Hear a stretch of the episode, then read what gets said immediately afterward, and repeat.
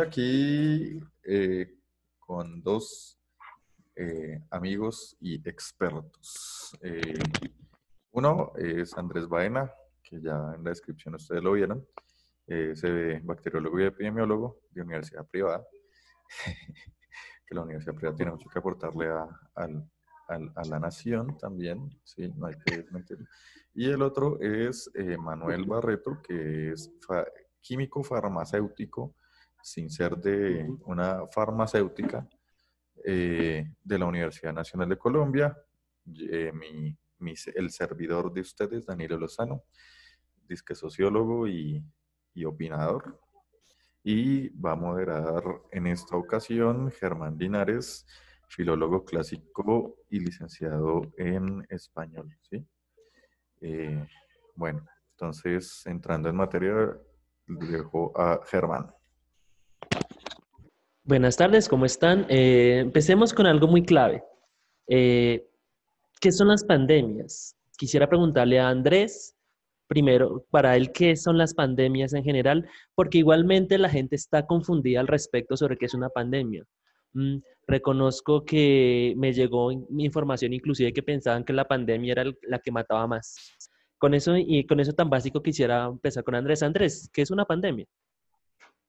Bueno, las, las pandemias son enfermedades epidémicas eh, que se extienden a, muchos países y atacan individuos en diferentes eh, continentes. Eso es lo que se define como pandemia.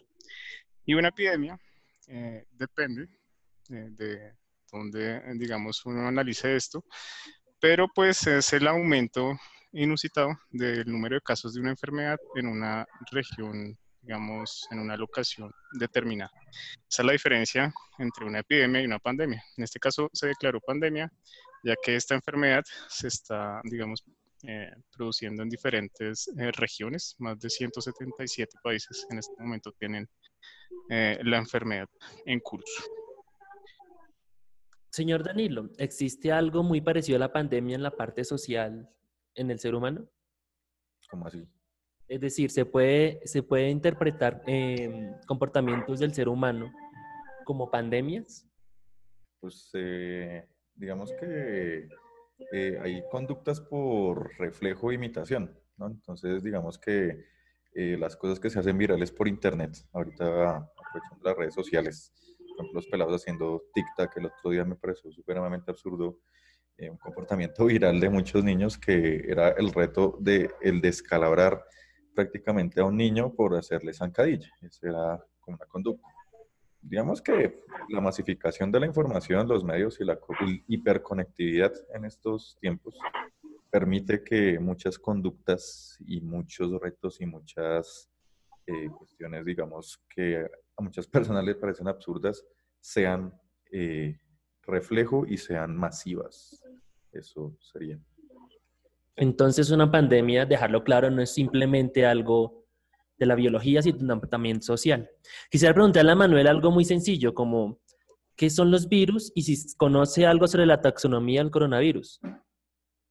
Ok, eh, los virus son una entidad que siempre se ha tenido el dilema si son vivos o no vivos, porque digamos requieren de un huésped para, para funcionar, digamos ellos por sí solos no pueden mantenerse, entonces se tiene la duda si, aunque es una entidad biológica, no se sabe en a ciencia cierta, primero, su origen, ¿cierto? Y segundo, no se conoce si están vivos o no. Ahora, teniendo en cuenta la otra cosa, el, el coronavirus es una familia de una familia de virus, en este caso serían unos virus de tipo eh, ARN, ¿cierto? Unos tipos de virus específicos e, en este caso, ¿qué podemos aclarar de coronavirus? Que a lo largo de la historia han habido, moderna, ha habido tres pandemias.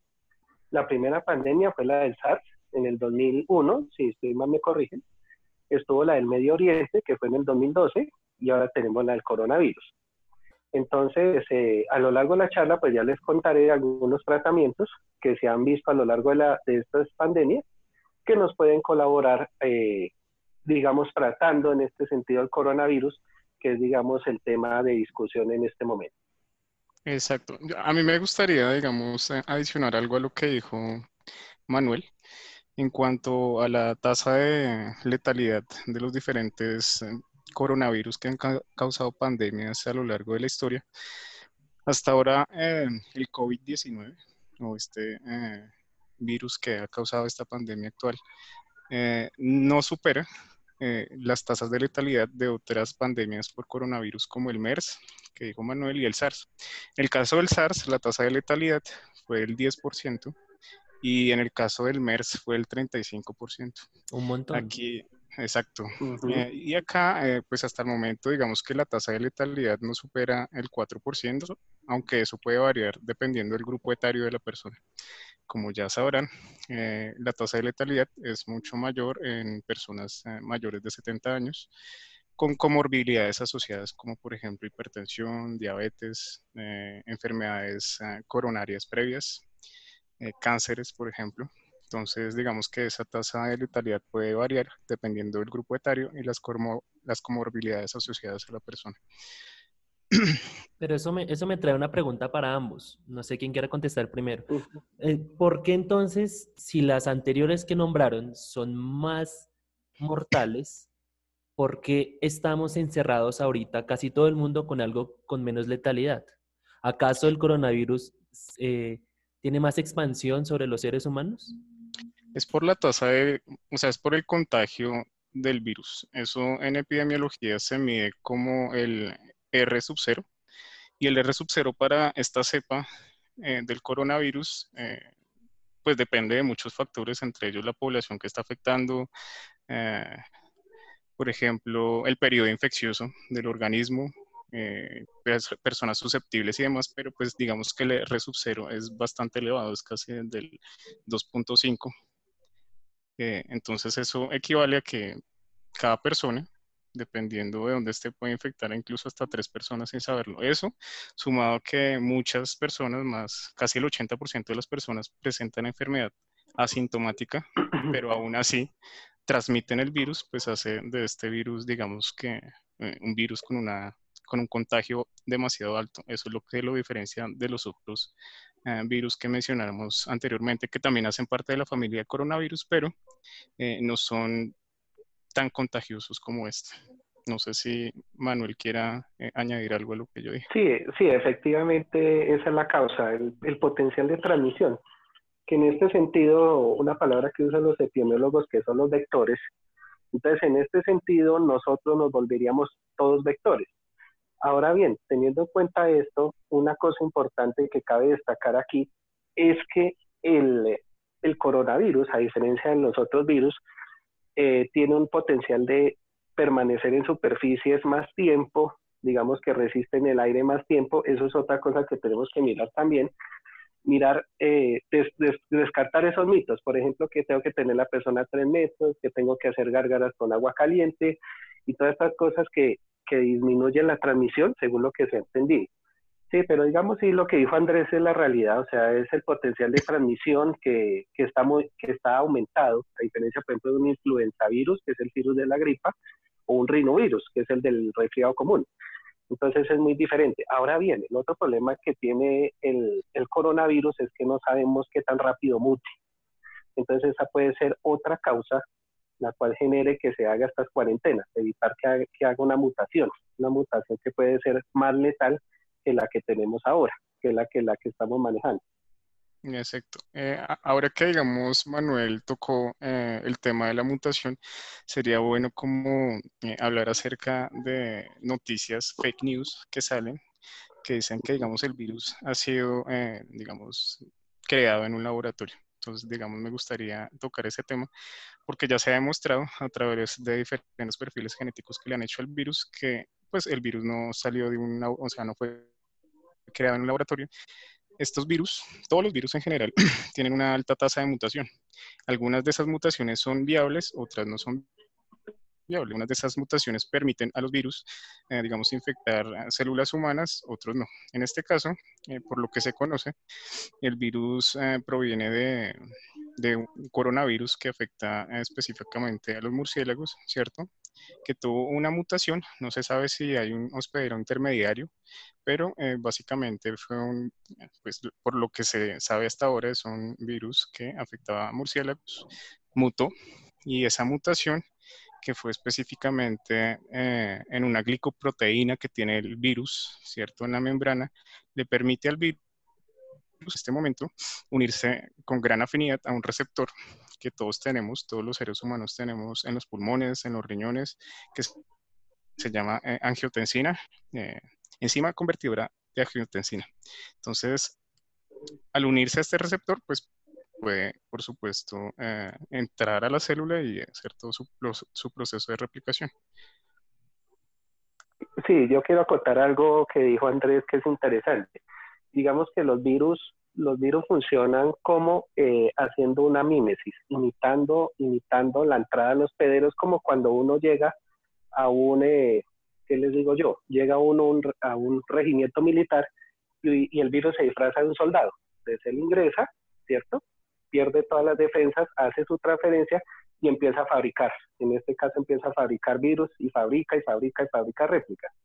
Ahora bien, esa replicación sin control es la que hace que se afecte el organismo, ¿cierto? En este caso lo que se afecta inicialmente es el epitelio, en este caso de nariz, en este caso de, la, de las vías respiratorias, que ataca las células de esta, de esta parte y por eso a veces en personas vulnerables que no tienen un sistema inmune que ataque ese, esa expansión acelerada del, del virus, es lo que se generan los eventos adversos graves con los pacientes mayores de 60 años y los inmunodeprimidos y, y estas cosas. Pero entonces no se tiene claro, eh, o sea, en, las informaciones por redes sociales se dice que me comí un, un, caldito de murciélago, pero es decir que no se tiene conocimiento de en dónde fue que mutó, si mutó en, en, en murciélago o en el ser humano. Se están haciendo varios estudios al respecto. Hasta ahora lo que se sabe es que el coronavirus, eh, digamos, proviene, eh, es bastante probable que provenga de un coronavirus que afecta a murciélagos y eh, por diferentes mutaciones, digamos que permitió infectar al ser humano. Ya es conocido que el murciélago es un, excelente reservorio de muchos virus, ¿sí? Y pues desafortunadamente pues nos tocó esta epidemia con este nuevo coronavirus. Pero lo que se tiene entendido hasta ahora es que, digamos, filogenéticamente proviene de la familia de coronavirus que afecta murciélagos. Sí, efectivamente, ahí yo acoto. Eh, teniendo en cuenta esto, una cosa que se ha visto efectivamente, no se sabe exactamente el vector. Digamos que lo que se ha presupuesto es que son los murciélagos, ¿cierto? Por ejemplo, en el caso del MERS, que fue el del Medio Oriente en el 2012, se supuso que eran los, los camellos, por ejemplo. Entonces, eso es. un virus netamente zoonótico, digamos que esa es la, la palabra que se busca aquí. ¿sí? Que efectivamente, como dice Andrés, eh, se han hecho estudios de ingeniería genética y se ha visto que no hay manera de que ese virus haya sido diseñado. Entonces eso descarta la primera cadena de WhatsApp que nos decía que hay un laboratorio de un laboratorio de nivel 4 en Wuhan y que ahí fue donde liberaron el virus precisamente en el mercado Wuhan, ¿no? Entonces, digamos que la gente tiene que entender que, eh, digamos, eh, los virus tienen una tasa muy, muy alta, precisamente porque no tienen enzimas que corrijan, eh, digamos, su información genética, su ARN o ADN en el momento en que ellos se están replicando. Entonces, por la falta de esas enzimas, se producen mutaciones digamos, esto no es algo raro que solamente esté pasando con este virus, no, eso pasa en general con todos los virus. Eh, por ejemplo, y eso, digamos que también hace difícil, entre otras cosas, eh, producir una vacuna, por ejemplo. Entonces, eh, digamos que me gustaría también tocar ese tema porque también han salido muchas fake news que dicen que, que pues básicamente ya en, en una semana se va a producir una vacuna contra el coronavirus esto no es ni remotamente cierto. Digamos que todos estos procesos para la creación eh, de medicamentos eh, y para su producción masiva que puedan ser aplicados o dados a los seres humanos tienen que pasar por muchos procesos. ¿sí? Eso no es que un científico loco por allá se le dio por decir que ya tiene la vacuna contra el coronavirus, entonces produzcámosla masivamente y la empezamos a aplicar. No. Estos medicamentos y vacunas y biológicos tienen que pasar por eh, estudios clínicos aleatorizados que permitan, digamos, eh, sacar sesgos del estudio, evaluar cosas como eventos adversos, evaluar cosas como pues, eh, toxicidad, dosis, eficacia, ¿sí? Porque, digamos, de nada sirve tener una vacuna si tú te la pones y no sé, te da una enfermedad autoinmune o te da una leucemia y eso solamente se puede ver con estudios clínicos aleatorizados que en el caso de las vacunas pueden durar entre un año y año y medio, más o menos. Entonces, 12, 18 meses, entonces eh, se, digamos que se agotan todos, todas las fases de los estudios clínicos que empiezan desde una fase preclínica hasta fase 1, fase 2, fase 3 y fase 4. Y eso toma bastante tiempo. Manuel, ¿esto quiere decir entonces que vamos a durar un año encerrados en la casa? No, yo no creería tanto eso. Digamos que el tiempo de permanencia del coronavirus en superficies, eh, y más teniendo en cuenta el tiempo de incubación, el tiempo de incubación son 14 días, entonces si hacemos el cálculo, lo que se predijo en este caso haciendo la cuarentena es tratar de que las personas que ya están infectadas o los posibles infectados a término de la cuarentena ya hayan pasado los 14 días. Ahora bien, lo ideal es que si en 14 días en Cuba, en esos 14 días ya sabemos cuáles son los enfermos. Pues si están los enfermos, los enfermos se quedarán en su casa y los, y los alentados, ahora sí, se van para, para sus empleos. Es lo que se ha proyectado, aunque hay estudios proyectados que dicen que puede ser para julio, agosto, septiembre más o menos de este año, digamos que no es tan verídico, digamos decir, no, dura 15 días, como tampoco decir, no, va a durar todo el año. Depende también de los estudios epidemiológicos, de las variables críticas, de lo que se vaya observando a lo largo de estos días, de cómo sigue la transmisión, porque ahora bien, lo que, lo que estamos a las personas es que no, no se accese a los servicios de salud indiscriminadamente, porque lo que hacemos es saturar el sistema y no hacemos nada. Digamos que hay un gráfico que se muestra en Internet que habla de personas que deben acceder sobre tiempo de incubación. Entonces, digamos, lo que nosotros esperamos es que solo las personas que de verdad estén enfermas, enfermas y críticas son las que accedan al sistema de salud, porque eso tiene un riesgo doble. Puede ser que yo no tenga coronavirus, pero en el hospital si hay alguien con coronavirus y me lo pase a mí. Entonces, digamos que eso es importante también. Eh, en el ámbito de salud y en el ámbito hospitalario, después vamos a hablar un poco de esta parte, ¿cierto? Eso hace que nos haga imperioso decir, definir eh, cuándo se debe asistir a un servicio sanitario y cuándo no. Pero quisiera cambiar ahora el tema hacia China, ¿sí? Eh, no sé, nuestros, nuestros opinadores del día de hoy, como Andrés. Andrés, ¿usted qué opina? ¿Cómo se manejó la epidemia desde China, desde su conocimiento? Bueno, realmente cuando inicia una epidemia por una enfermedad emergente como esta, que absolutamente nadie sabía que existía y se empiezan a presentar casos, eh, casos de neumonías complicadas, pues lo primero eh, que falla es, digamos, la detección temprana. Entonces ya cuando eh, Wuhan, que fue, digamos, el territorio, la locación en China donde se presentaron los primeros casos, eh, no se tenía, digamos, detección temprana, entonces digamos que los contagios eh, incrementaron aceleradamente, ¿cierto? los chinos eh, tienen algo que muchos otros países en el mundo no tienen y es disciplina, ¿cierto? Digamos que cuando en efecto se declaró la epidemia de coronavirus allá en Wuhan, el gobierno chino implementó medidas acordes eh, tardías, por supuesto, pero que en un rango de más o menos tres meses, digamos, la tasa de contagio fuera de cero en este momento en China. ¿Qué se hizo? Eh, digamos, toda la parte de contención y después la fase de mitigación. Entonces, en la parte de contención, lo que se hizo es básicamente lo que estamos haciendo aquí en Colombia. Poner a, toda la gente en sus casas, ¿cierto? Para disminuir la tasa de contagio, desinfectar completamente calles Y eh, poner en cuarentena a todas las personas, crear cordones sanitarios y eh, empezar a hacer detección de los casos eh, allá en China, ¿cierto? ¿Qué fue lo que pasó en Colombia?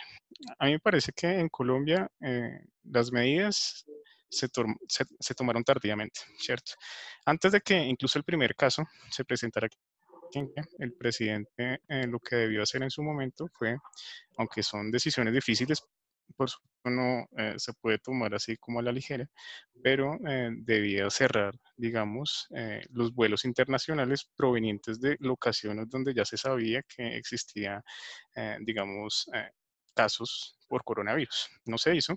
Y entonces, ¿qué tenemos? Este momento, ¿cierto? Según datos del Instituto Nacional de Salud, 175 casos de los que tenemos ahora. A este momento, a este corte, tenemos 277. 175 casos de los que tenemos actualmente son casos importados. Y casi todos ellos ingresaron por el aeropuerto, ¿cierto? Tenemos 87 casos relacionados y 15 casos en estudios, ¿cierto? Pero digamos que el filtro ahí por donde ingresaron los primeros casos aquí en Colombia fue el aeropuerto El Dorado. Entonces, lo que se debió hacer en su momento fue cerrar el aeropuerto, ¿cierto? Para, eh, digamos, eh, quedarnos en la fase de prevención. Ahora en este momento estamos en la fase de contención.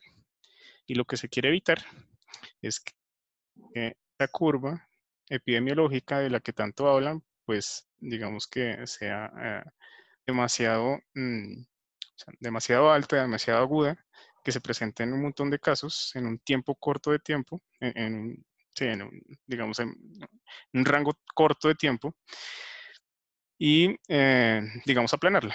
Con esto, digamos que el sistema de salud podría soportar, eh, digamos, la cantidad de casos que se presentarían en ese rango de tiempo. Pero, digamos que las medidas se tomaron tardíamente. Esperemos que no tengamos que llegar a la fase de mitigación.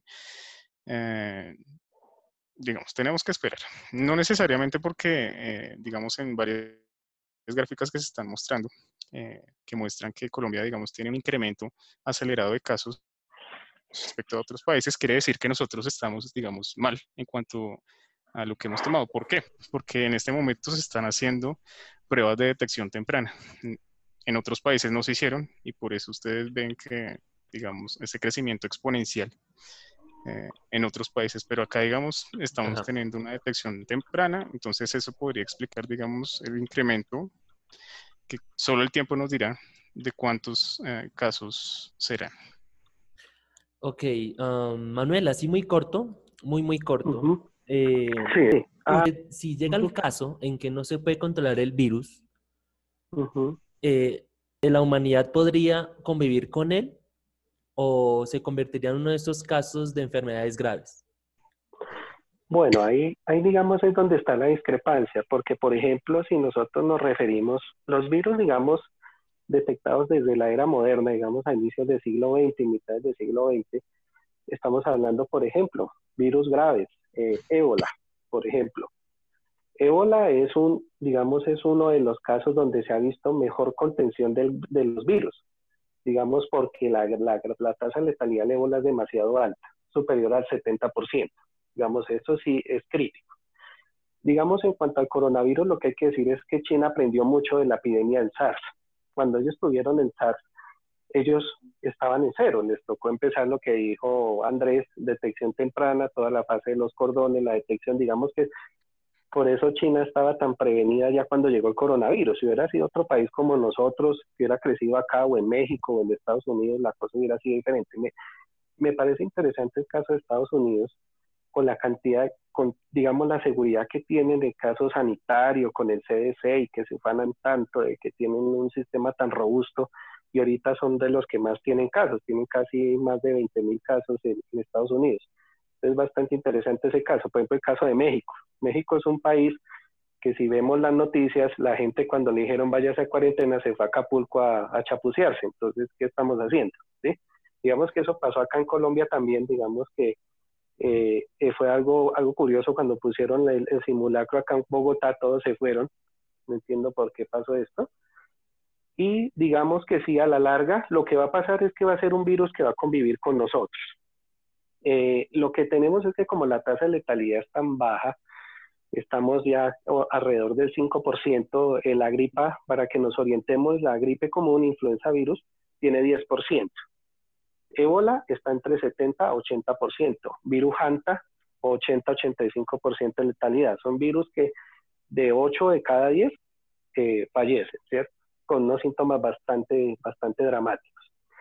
Ahora bien, digamos que eh, como a lo largo de este tiempo, con la modernización, la población mayor es más alta, digamos, en los, a estos finales de siglo, la población mayor de 70 años es mucho mayor que a mitad de siglo, entonces eso hace que también sea tan delicado contener esta, esta clase de virus.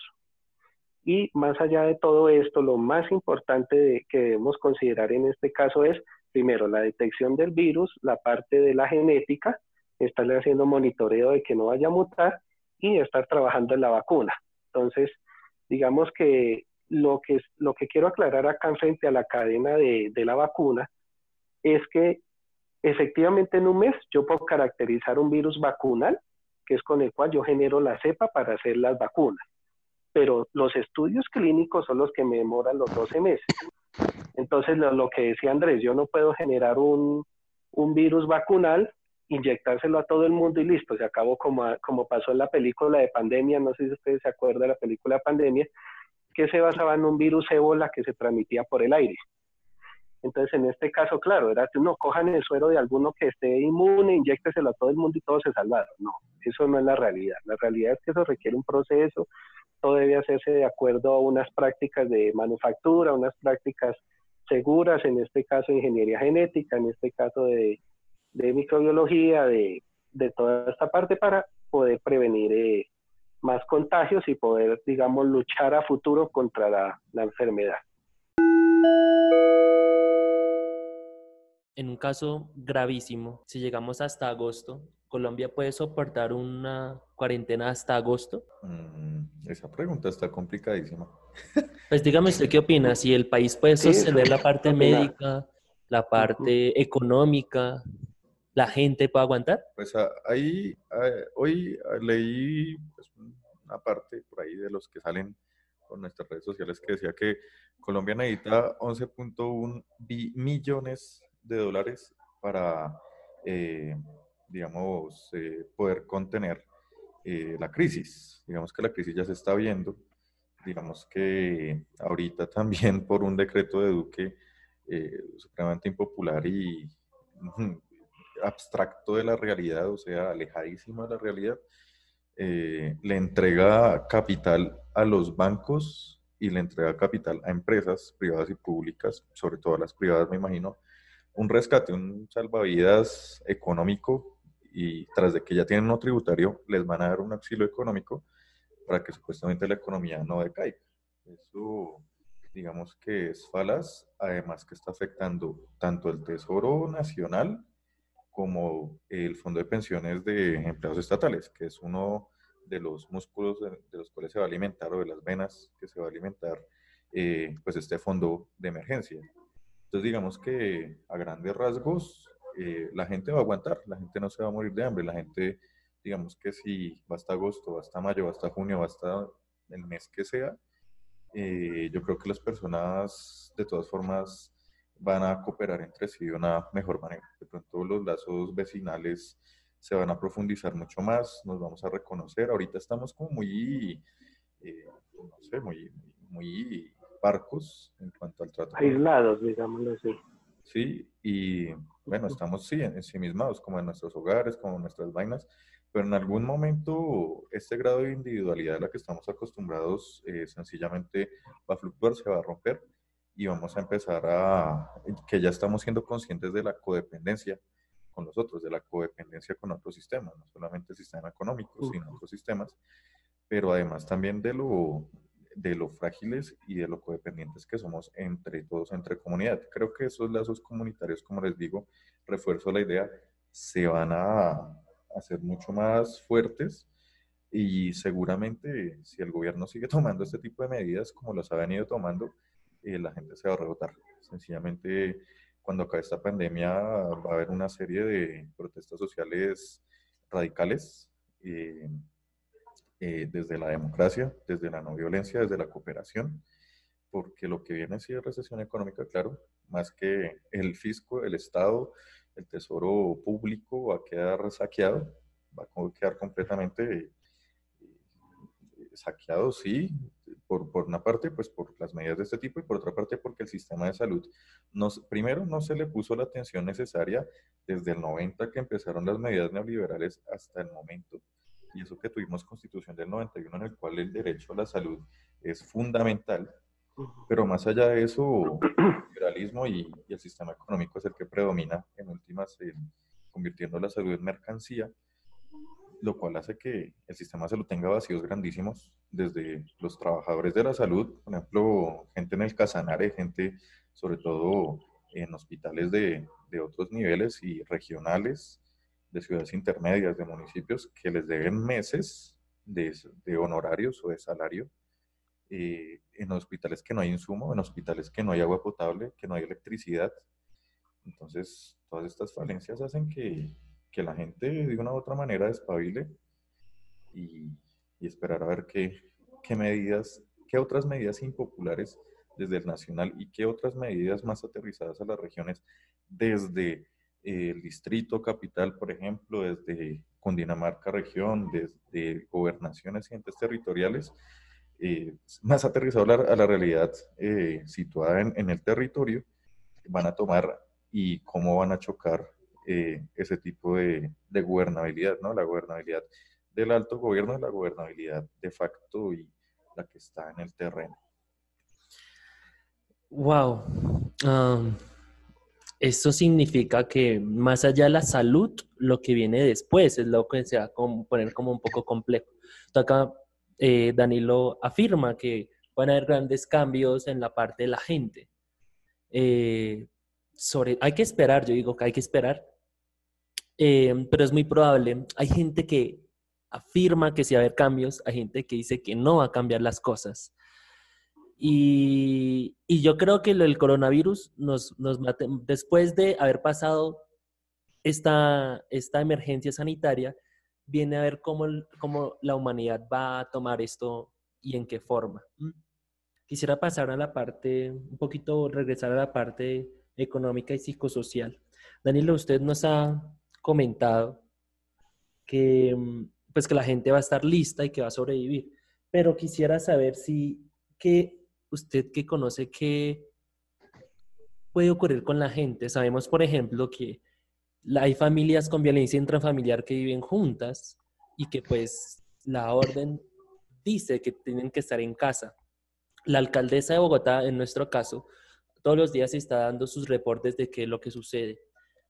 Pero con estas familias, pero entonces usted ¿qué cree que, vaya a ocurrir más con la gente? ¿Qué problemas puede haber con fronteras? ¿Puede haber más xenofobia de lo que puede ocurrir? ¿Usted qué opina? Eh, la cuestión con la violencia intrafamiliar, las riñas y el maltrato infantil dentro de las casas, pues es algo que, que nos acompaña. O sea, es una pandemia, no, mentira, es un mal endémico sobre todo acá en Colombia, que queremos eh, reforzar la violencia después del proceso de paz y después de dejar ver tanta violencia en los medios, es replicarla en las casas, ¿no? Nuestro inconsciente dice algo así, con el miedo a descacharme digo que es así. Eh, digamos que eh, en, el, en, los últimos tres días, llevamos tres, cuatro días de, de, esta vaina, según Claudia López, han habido 46 casos de violencia hacia la mujer, está habilitada una línea púrpura, está habilitada pues también obviamente los protocolos de atención a, a este tipo de violencias. Eh, sin embargo, creo que son insuficientes eh, en la medida en que no se haga pedagogía para el no maltrato, para la no violencia y demás. Entonces, digamos que, que ciertas tendencias a, hacia la violencia van a estar, y pues son innatas a nuestra cultura violenta. Eh, en el caso, por ejemplo, la segunda pregunta que usted me decía que era económico, ¿lo económico en cuanto a qué? Em, pues ya se ha hablado un poco sobre qué, podría, qué está pasando y qué podría pasar en la economía en el país, pero quiero más, más hacia lo general, hacia el mundo. Eh, ¿Qué es lo que se puede prever así a simple vista? bueno, usted me, hizo una pregunta antes que era lo de las migraciones. Digamos que eso es una crítica bien terrible. Digamos que me parece que, por ejemplo, los aplausos a los médicos en todo el mundo eh, son eh, hipócritas, son circunstanciales. Eh, creo que, que lo que a los médicos en Colombia les hace falta son mejores condiciones laborales y mejores condiciones para especializarse, especialmente los médicos regionales también, los médicos eh, que, que, van, por ejemplo, el año rural, muchos son muy mal pagos, otros hacen trabajo gratis prácticamente eh, por los desplazamientos tan grandes que tienen que hacer. Eh, digamos que más allá de eso, en Italia, cuando llegaron los médicos cubanos también, que uno de las imágenes ahí tan bonito, aplaudamos a los médicos cubanos, ahí sí Cuba existe, ahí sí Cuba no es eh, un régimen autoritario, ahí sí no son los comunistas de Cuba, sino son los héroes. Son héroes momentáneos, son héroes fútiles, son héroes, eh, bueno, que se los lleva el viento.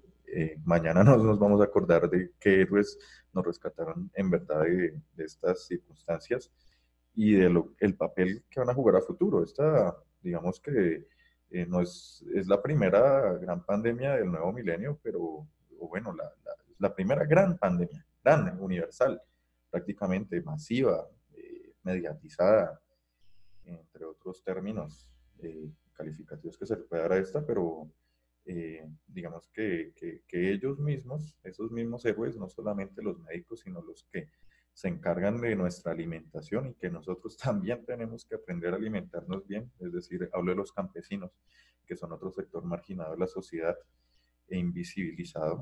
No sabemos de dónde provienen los alimentos, ni cómo se producen, ni que son las eh, familias campesinas, la agricultura familiar, la que provee de, de alimentos al mundo, estoy hablando de Colombia, al mundo, y que el acaparamiento de tierras los tiene agobiados, la minería los tiene agobiados, los grandes proyectos de hidroeléctricas y, de la locomotora mineroenergética a nivel mundial los está marginando y los está violentando y los está desapareciendo. Muchos líderes sociales que han desaparecido en este momento son campesinos, esos campesinos que nos alimentan, esos campesinos de saberes ancestrales de la agroecología, del eh, pensar bonito, del respirar bonito, del ambiente sano, de la quebrada cristalina, están siendo apabullados y ellos son los que nos alimentan.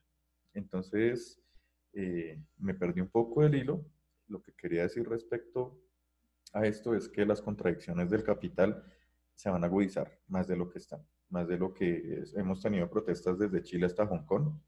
En Hong Kong lo que se hizo fue abrumador, poner en jaque, eh, poner en jaque, sí, poner en jaque eh, una, un aparato represivo, estatal represivo como es el chino, no es de por debajear, lo que se hizo en Chile, llegar a una constituyente, no es por debajear, y todo esto y el COVID-19 es solamente una manifestación eh, una manifestación grave de lo que está pasando a nivel global con este sistema que, que no solo agobia a los que ya he visto, a los marginados, a las mujeres, en este caso a los campesinos, a los migrantes, qué pasa con los migrantes, a los cubanos eh, que, que, vienen a ayudar si los dejan entrar, pero ahorita los sirios que están retenidos en la frontera greco-turca, eh, ¿qué pasa? ¿Cómo los están atendiendo? Entonces, eh, igualmente los, los, las cuestiones de soberanía en Europa son frágiles y son absurdas, son virtuales. Digamos que Europa, la idea de Europa es, es global, pero también es una idea eh, plenamente, mirémonos a nosotros mismos, hacia afuera no pasa nada. Y eso mismo está pasando también, por ejemplo, con no ver las experiencias que hay en otras partes. Europa no le hizo caso a China, no le hizo caso a China con toda su experiencia en pandemias y con su industria farmacéutica y demás, que sabe cómo prever, no solamente con esto, sino con datos, metadatos, y con, digamos, también con la ayuda eh, poco afortunada de un sistema de control amplio, eh, invasivo de la privacidad de cada ciudadano chino. ¿no?